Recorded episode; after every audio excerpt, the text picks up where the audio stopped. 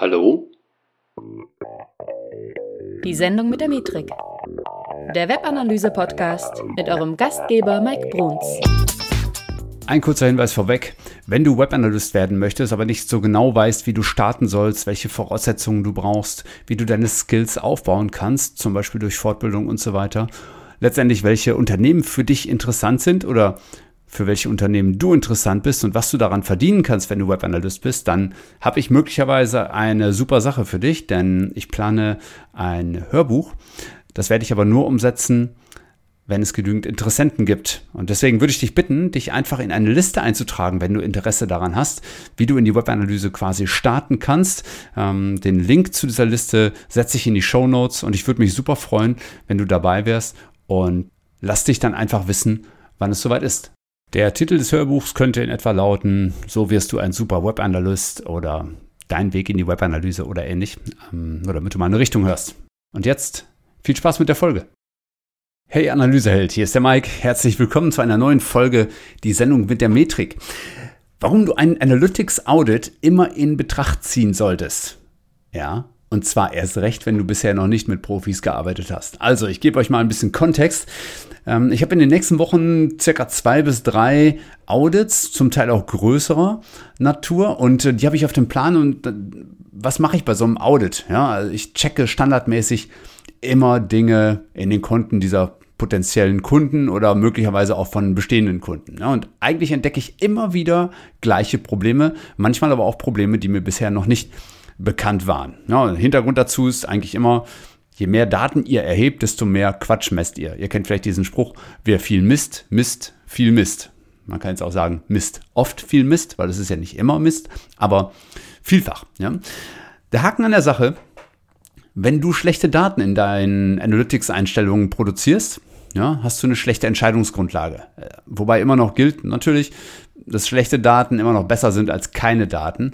Ähm, nichtsdestotrotz muss man natürlich oder sollte man dafür sorgen oder solltest du konkret dafür sorgen, dass die Daten in deinem Konto möglichst, möglichst gut sind. Und deswegen möchte ich äh, dir heute mal ein paar Sachen mit auf den Weg geben, nämlich so, also wann sollte man auditieren, was sollte auditiert werden? Also wonach prüfe ich zum Beispiel Konten? Das ist tatsächlich nur ein Auszug, weil sonst würde ich hier zwei Tage reden. Ähm, aber ich gebe dir mal die Punkte mit, die ich so häufig überprüfe und wie kann man dabei so vorgehen. Ja.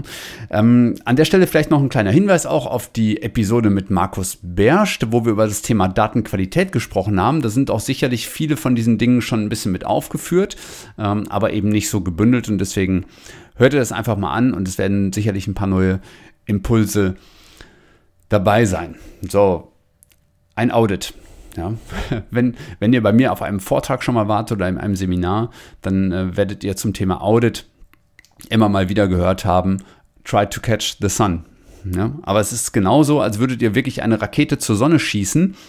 Ähm, wenn ihr euch jetzt vorstellt, die Sonne sind so 100% Datenqualität, ja, dann äh, würdet ihr mit eurer kleinen Rakete höchstwahrscheinlich schon lange verdampft sein, bevor ihr die Sonne erreicht. Also das heißt, dieses 100% Datenqualität zu erreichen, ist für mich ein beinahe unlösbares Ziel. Ja, das, das, werdet ihr nicht hinbekommen mit hoher Wahrscheinlichkeit. Und wenn es nur technische Hürden sind, über die ihr stolpert, zum Beispiel wenn jemand unwahrscheinlicherweise, aber es kann halt passieren, sein JavaScript ausschaltet und damit kein, äh, ja, das Tracking nur noch so rudimentär vielleicht ausführen kann. Ja. Also, ihr solltet nach 100% streben, aber erreichen werdet ihr es höchstwahrscheinlich nicht. Dafür bleibt Analytics auch in der Regel eine Trendanalyse. So, jetzt aber erstmal nochmal vorweg, was ist überhaupt ein Audit? Also ich überschreibe das Ganze im Prinzip als Qualitätscheck des, des Trackings und des Kontos, mit dem ihr arbeitet.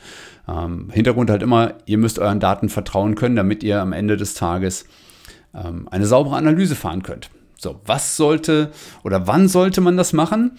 Wann, soll, wann solltet ihr so ein Audit durchführen? Ich habe vier Punkte für mich. Also, erster Punkt ist, immer wenn es signifikante Änderungen am System gibt. Das heißt also, ihr habt, keine Ahnung, ihr habt eure Navigation vollständig überarbeitet oder äh, ihr habt komplett neue Unterkategorien gebaut oder ihr habt ähm, auf ein anderes ähm, auf ein anderes äh, Content-Management-System gebaut und so weiter. Ähm, Im gleichen Zuge, Punkt 2 auch, wenn ihr einen Relaunch hattet, ja, auch dann sollte sichergestellt sein von euch, dass alles noch nach wie vor super läuft. wenn es vorher super gelaufen hat. Ein neu aufgesetztes System gehört für mich ohnehin dazu. Ja, das heißt, wenn ihr ganz frisch an eine Seite rangegangen seid, dann gehört für mich dazu, ein Audit durchzuführen am Analytics Tracking. Oder, und das ist der vierte Punkt, wenn man zum Beispiel auf merkwürdige Dinge oder größere Abweichungen zwischen den Systemen, also wenn ihr jetzt an euer äh, CRM-System denkt und dort eine bestimmte Anzahl ja, Transaktionen vielleicht messt und die Anzahl der Transaktionen, die auf äh, eurem Analytics-Konto eingehen, sind halt wesentlich anders. Also ich rede jetzt hier nicht von drei oder vier Prozent, ne? das ist halt häufig so eine, so eine, übliche Schwankung, aber wenn jetzt irgendwie 50 Prozent weniger sind ne? oder wenn bestimmte andere Daten nicht mit, äh, mit übereinstimmen. Oder aber, wenn ihr mithilfe von benutzerdefinierten Benachrichtigungen, auch dazu wird es eine Podcast-Folge geben, ähm, benachrichtigt worden seid, dass irgendwelche größeren Abweichungen mitunter da sind. Ja? Also Tracking-Ausfall zum Beispiel. Das sind so die für mich vier signifikanten Punkte. Jetzt wollt ihr alle ganz klar wissen, was gehört denn jetzt für mich in ein Audit hinein? Ja, das sind wirklich viele. Ich habe, ich weiß nicht, ich habe mir Stichpunkte gemacht hier, sind äh, eine ganze Menge. Deswegen, wir können sie nur anreißen, aber ich hoffe, sie helfen dir vielleicht auch selber mal so ein Audit zu planen für dich. Also auf der einen Seite sind es erstmal viele verschiedene Tests. Ja, und ähm, ich fange in der Regel an mit der Kontoeinrichtung. Ja, da kann man, ähm, da kann man in Analytics schon mal einfach schauen, wie ist das Konto grundsätzlich eingerichtet? Ist da die korrekte URL drin? Ja, wie sieht das mit Nutzerrechten aus? Auch sowas gehört für mich irgendwie dazu. Wie, wie sind die Nutzerrechte verteilt? Wer hat Zugriff auf was? Gibt es da mögliche Probleme? Ähm, dann gehe ich in der Regel auch in die Datenansichten, schaue mir dort die Einstellungen an und so weiter. Gehen wir gleich nochmal ein bisschen genauer drauf ein. Aber dann gehe ich häufig hin und prüfe das Tracking an sich. Also erstmal ist der richtige Tracking-Code auf der Website verbaut. Ja, also entweder ähm, ist dort Universal Analytics oder ist dort GTAG ähm, oder das Global Site Tag verbaut worden als Tracking-Code. Oder sind wir sogar noch mit dem klassischen Analytics oder sogar noch älteren Versionen von Urchin zum Beispiel unterwegs? Und wie wird hier quasi das Tracking erstmal erhoben? Und dann kann man natürlich Vor- und Nachteile immer abwägen und überhaupt erstmal sagen, hey, mit dem alten Classic Code kannst du bestimmte Dinge heute nicht mehr machen. Und ehrlicherweise würde ich heute eigentlich immer raten, wenn ich diesen Classic Code finde, ähm, auf das neuere Universal mindestens oder vielleicht sogar schon auf GTAG eben umzustellen. So, und dort natürlich auch ist, welcher Code ist wie und wo platziert? Ist der richtig platziert? Ähm, ist er im Head platziert zum Beispiel? Ja? Oder ist er irgendwo nach wie vor, wie man es früher halt gemacht hat, im, im, im Body zu finden und vielleicht sogar noch in der Nähe des Footers der, der HTML-Datei. Also ist er auf jeder Seite zu finden. Ja. Wenn, wenn der Code jetzt nicht hart in den Quellcode reingeschrieben wurde, ist, äh, ist er via Google Tag Manager ausgespielt worden. Und ähm, an welcher Stelle, also an, zu welchem Zeitpunkt wird dieser Code ausgespielt? Wird er sofort beim Aufruf der Seite ausgespielt oder wird er vielleicht erst zu einem Zeitpunkt, nennt sich DOM Ready oder Window Loaded ausgespielt, also wenn, wenn eigentlich schon alles vorbei ist und der Besucher möglicherweise auch schon wieder weiter ist. Sind doppelte Tracking-Codes möglicherweise vorhanden? Welche Events feuern, auf welchen Seiten und so weiter? Und ihr merkt schon, alleine über den Tracking-Code kann man sich schon etwas länger unterhalten und muss da auch oftmals schon ins Detail gehen, weil man darf nicht davon ausgehen, dass irgendetwas richtig ist, wenn man einen Audit macht. Man muss grundsätzlich davon ausgehen, dass alles falsch ist. Und erst dann wirst du wirklich aufmerksam gegenüber den Problemen. Deswegen geht sowas auch oftmals einher mit einem Check des Google Tag Managers. Ja, also um dort zu schauen, wie wurden dann beispielsweise Analytics Tags ähm, angelegt, auf welchen Seiten feuern die. Da musst du natürlich auch schauen, ist der Google Tag Manager auf jeder Seite ausgespielt. Also es sind so Grundsätzlichkeiten, was den, was den Code angeht. Ich prüfe dann zum Beispiel auch, ob die Anonymisierungsfunktion aktiviert ist. Ja, ähm, dann schaue ich mir auch viele, viele Filter an, ähm, die in den Datenansichten dann äh, enthalten sind. Also Filter können zum Beispiel sein, ist interner Traffic ausgesperrt? Ja, nein. Ein Filter kann aber auch zum Beispiel Daten verändern und manipulieren. Werden diese Filter also, manipulieren sie richtig oder manipulieren sie möglicherweise auch falsch? Ja, also Beispiel, äh, wenn ihr Kampagnennamen übergebt, auf welchem Weg auch immer, äh, ob das jetzt über UTM-Parameter ist oder ob das äh, via AdWords ähm, äh, ist, äh, wie auch immer die Kampagnen bei euch einlaufen. Ihr könntet zum Beispiel einen Kleinschreibungsfilter da reinsetzen. So, das ist halt die Frage, ist das sinnvoll? Funktioniert dieser Filter, so wie ihr euch das vorgestellt habt? Oder nicht? Dann schaue ich mir an, sind Ziele in Analytics angelegt? Ähm, also erstmal sind welche drin, ja? Dann schaue ich mir an, welche und wie sind sie angelegt worden. Ähm, erfüllen die ihren Zweck?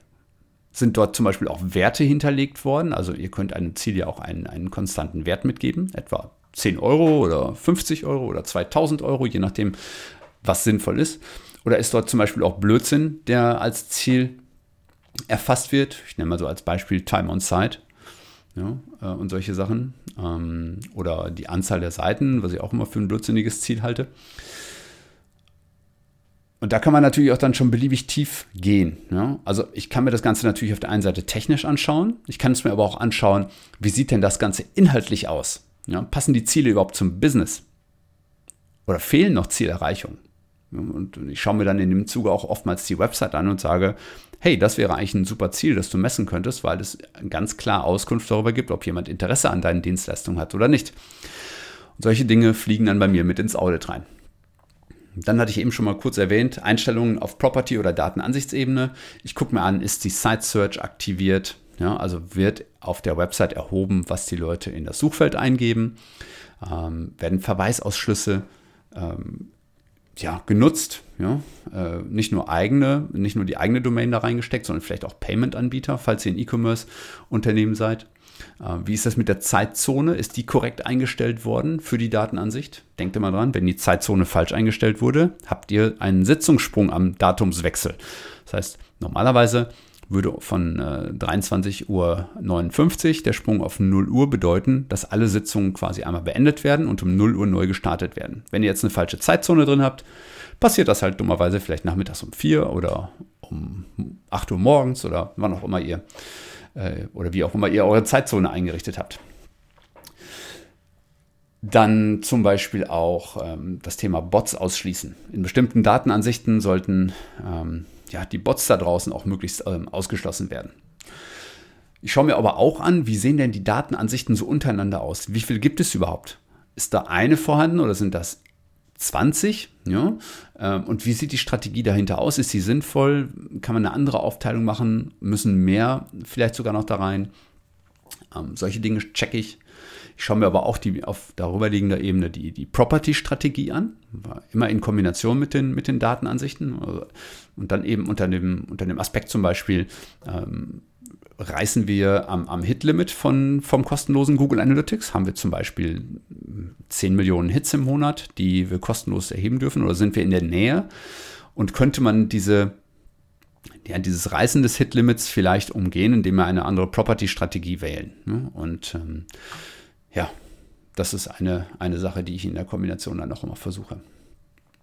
Ähm, dann checke ich zum Beispiel auch, ähm, ob ähm, persönlich identifizierbare Informationen, also diese sogenannten PII, ähm, auch festzustellen sind. Da gibt es ja bei mir auch einen Blogpost dazu. Könnt ihr mal schauen, einfach nach PII und Metrika suchen, dann werdet ihr es schon finden. Ähm, es gibt aber auch eine tolle Empfehlung von mir. Ihr könnt auch mal bei Markus Bersch und bei Analytrix vorbeischauen. Der hat nämlich auch einen super Datenschutz-Check äh, als Tool quasi schon auf seiner Seite. Und den nutze ich eigentlich auch sehr gerne und immer mal wieder. Danke, Markus, an der Stelle. Außerdem checke ich, wie sieht es aus mit Spam-Traffic? Sind bei euch in den Konten oder ist bei dir im Konto dann Spam-Traffic aufgelaufen und welche Möglichkeit besteht, ihn äh, ja, zu terminieren oder zu, äh, ja, zu unterdrücken, vielmehr? Auch welche Custom Dimensions, Custom Metrics angelegt sind, wie sie angelegt wurden. Also ihr wisst ja, Custom Dimensions könnt ihr auf äh, verschiedenen Umfängen ähm, ja, ausführen, zum Beispiel auf, auf Sitzungsebene oder auf Trefferebene oder auf User-Ebene. Dazu gibt es ja auch eine eigene Folge zum Thema Scope. Könnt ihr euch mal anschauen. Da habe ich mir wahnsinnig einen abgebrochen, aber ich habe versucht, das zu erklären und ich werde noch einen Blogpost dazu machen, das ist auch äh, versprochen. Also wie sind diese Custom Dimensions und Custom Metrics angelegt, die das eine oder andere Unternehmen halt braucht, um sauber arbeiten zu können. Ich gucke mir auch an, wie sind denn Events angelegt? Also Ereignistracking schaue ich mir genau an. Und dabei schaue ich mir eben zum Beispiel an, nicht nur, wo wird Ereignistracking erhoben, sondern auch, wie wird es übergeben. Ja, also da kommt dann auch das Thema Nomenklatur mit rein, das ich ebenfalls immer gerne äh, überprüfe. Also wie werden die Events konkret benannt? Ergibt das irgendwie Sinn in Sachen Auswertung oder gibt es da vielleicht Dinge, die gerade zu ziehen sind? Also bei, äh, bei Events zum Beispiel müsst ihr euch vorstellen, ihr könnt eine Ereigniskategorie, eine Ereignisaktion und ein Ereignislabel mitgeben. Und wenn du jetzt zum Beispiel in der Ereignisaktion und in der Ereigniskategorie ähm, mal bei dem einen das eine stehen hast und mal bei dem anderen, ähm, dann kann es halt schnell zu, zu Verwirrungen führen. Also ein Beispiel, du führst einmal bei einem Event in der Ereigniskategorie das Wort Klick auf und bei dem anderen Event machst du es in der Ereignisaktion. Also kurzum, es geht da um, um Konsistenz. Ne? Wie, wie gut ähm, ist die Nomenklatur durchgesetzt, ist die Aussage kräftig genug und so weiter. Und das Thema Nomenklatur ist eben nicht nur bei Events wichtig, sondern auch zum Beispiel beim Thema Ziele oder auch wie sind Filter benannt, worden oder auch wie sind Datenansichten benannt worden. Wie ist das auch mit UTM-Parametern, also das Thema äh, Quellenangabe in, in Verlinkungen auf eure Seite oder zu eurer Seite ist für mich auch immer sehr, sehr wichtig. Also auch da die Konsistenz herzustellen, dass alles gut und sauber läuft. Dann checke ich mir noch die Bounce Rates, also ich gucke mir Absprungraten von Seiten an.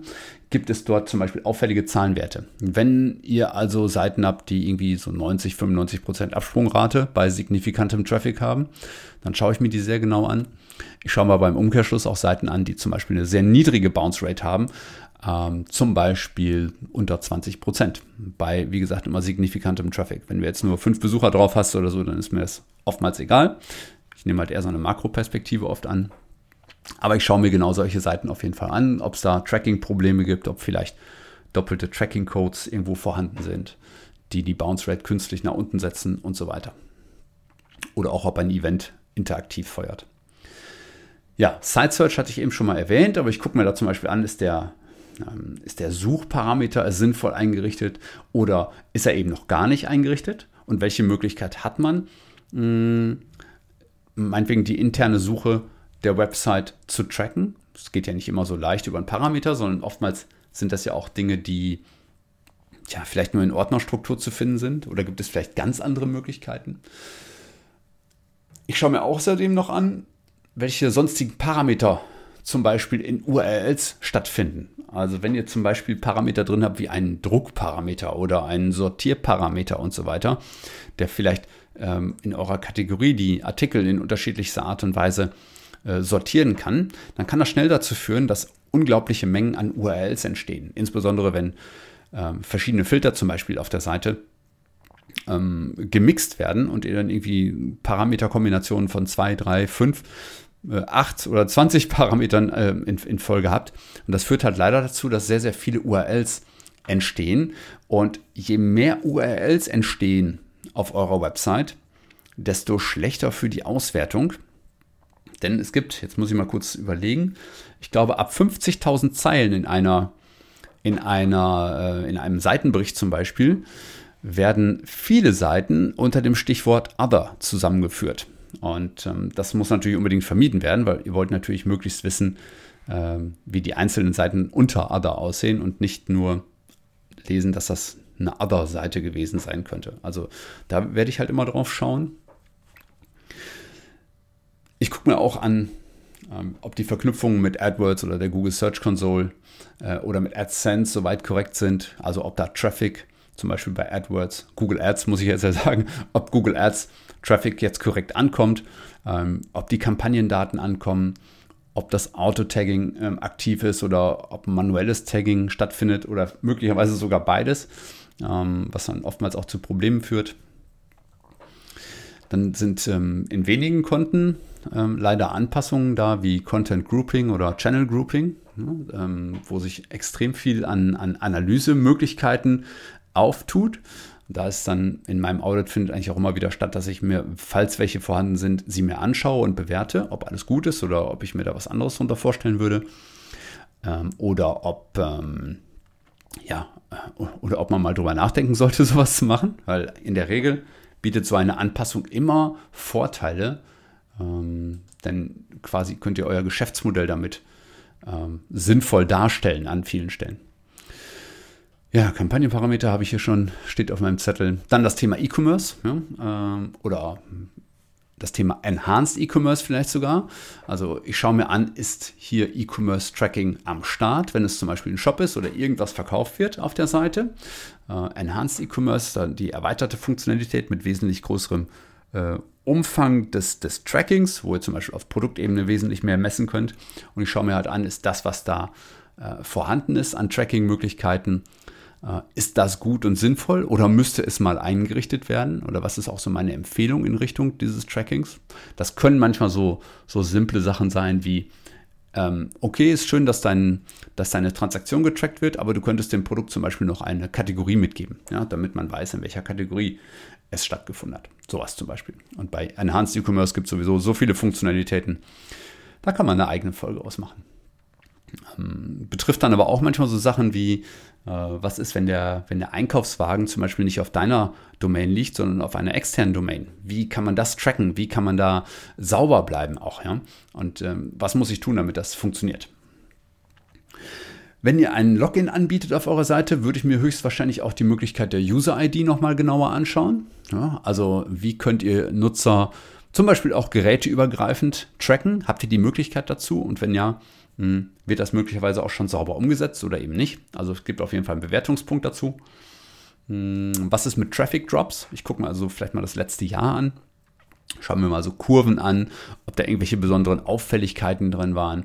Und wenn da was war, dann schaue ich mir das häufig auch mal ein bisschen genauer an, hm, um mal festzustellen, ob man da, ja, ob das vielleicht ein grundsätzliches Problem ist, das auch auf das Tracking zurückzuführen ist.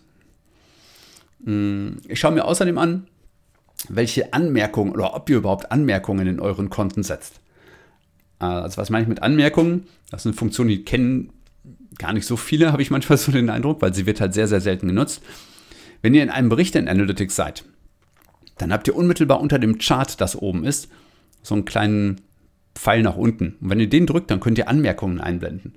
Und ähm, da könnt ihr zum Beispiel reinschreiben, hey, am Datum X ist dies und jenes bei uns gewesen. Wir haben gerelauncht oder wir haben einen äh, ganz wichtigen Blogpost veröffentlicht oder wir haben ähm, die Navigation verändert oder wir haben den Test X begonnen und so weiter. Mm, das sind alles Dinge, die kann man da reinschreiben und die erleichtern halt eben irgendwann, vielleicht nicht sofort, aber irgendwann erleichtern sie die Analyse. Wenn nämlich zum Beispiel an einem Zeitpunkt X dann irgendetwas passiert ist, vielleicht habt ihr so einen Traffic Drop gehabt oder einen signifikanten Anstieg von Traffic oder eure Bounce Rate ist plötzlich wesentlich besser oder was auch immer und ihr versteht nicht, warum das so ist, dann habt ihr zumindest mit diesen Anmerkungen unter den, unter den Tabellen nicht, aber unter den Charts die Möglichkeit zu sagen, okay, ähm, dann gucken wir uns das an der Stelle mal ein bisschen genauer an und vielleicht hängt das ja mit dem Ereignis, das darunter genannt ist, zusammen. Kurzum, ihr wisst dann einfach in so einem Chart, was da passiert sein könnte.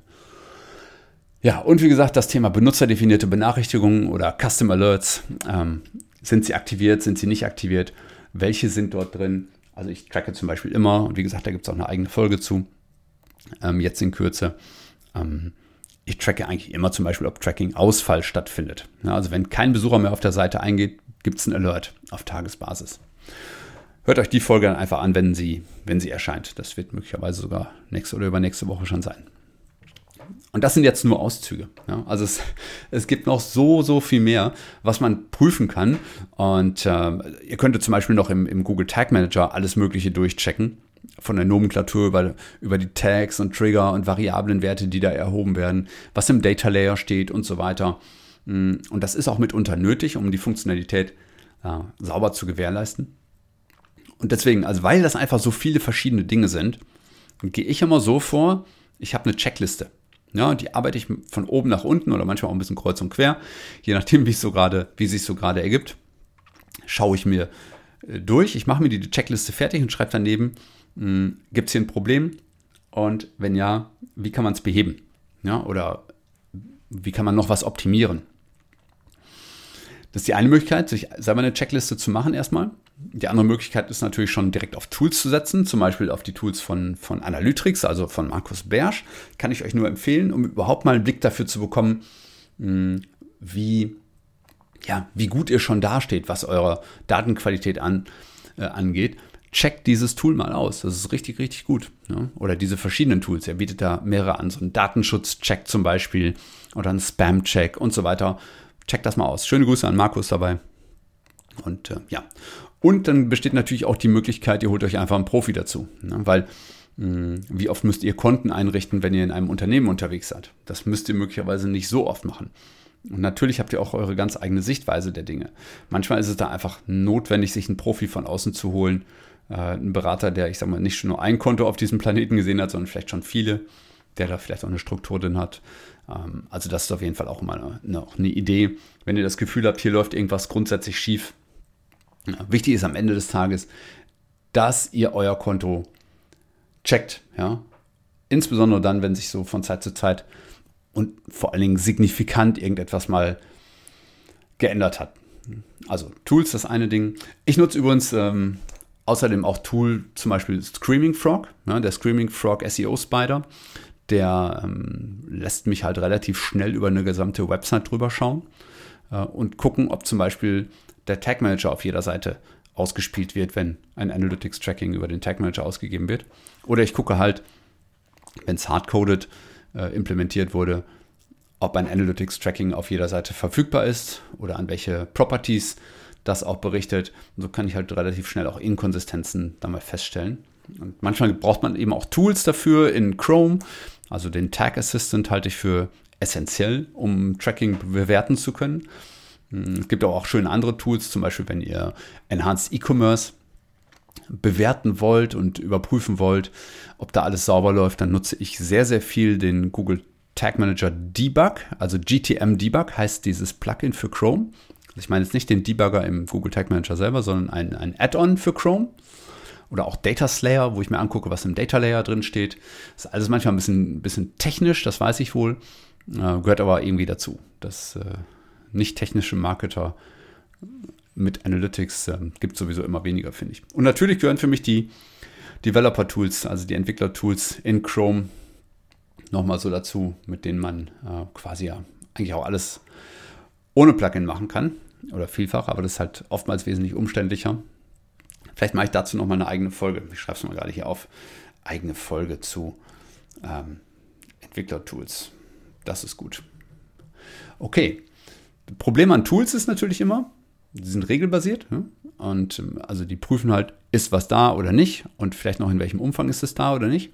Aber sie sagen dir halt nicht, was du tun sollst und ob das überhaupt grundsätzlich ein Problem ist, sondern erstmal ist nur eine Regel, die, die ausgeführt wird und wenn die Regel anschlägt, dann gibt es halt eine Nachricht vom Tool. Jetzt musst du dir aber als, ähm, als Mensch musst du dir überlegen, ob und wie viel, inwiefern du was dagegen tun möchtest oder ob du noch irgendwas modifizieren möchtest. Das Gute an Tools ist einfach, sie können eine ganze Menge Probleme offenlegen, die wir als Menschen möglicherweise mitunter gar nicht sehen können, weil sie einfach sehr, sehr viele Daten und sehr schnell strukturiert überprüfen können. Nur, wie gesagt, die Interpretation bleibt einfach beim Menschen. Und deswegen muss eben auch viel manuell geprüft werden. Hm, man kann sich die Unterstützung von Plugins holen. Ähm, und natürlich kann man auch im Quellcode mal ein bisschen schauen, aber ähm, zwangsläufig wird manuelle Arbeit zumindest im Moment noch sehr oft nötig sein. Und deswegen, also ein Audit ist für mich eine der besten Ideen überhaupt, um ein Konto in der Datenqualität auf einen möglichst großen, auf einen möglichst hohen Level zu bekommen. Ja, und das ist eigentlich unabdingbar, wenn ihr ernsthaft mit Webanalyse arbeiten wollt, ein Audit irgendwann an irgendeiner Stelle mal zu machen. Ja, einfach damit ihr wisst, dass ihr sauber unterwegs seid. Und damit ihr aber auch eure Schwachstellen kennt, die sich möglicherweise auch gar nicht beheben lassen. Ja, das muss man ja auch immer dazu sehen.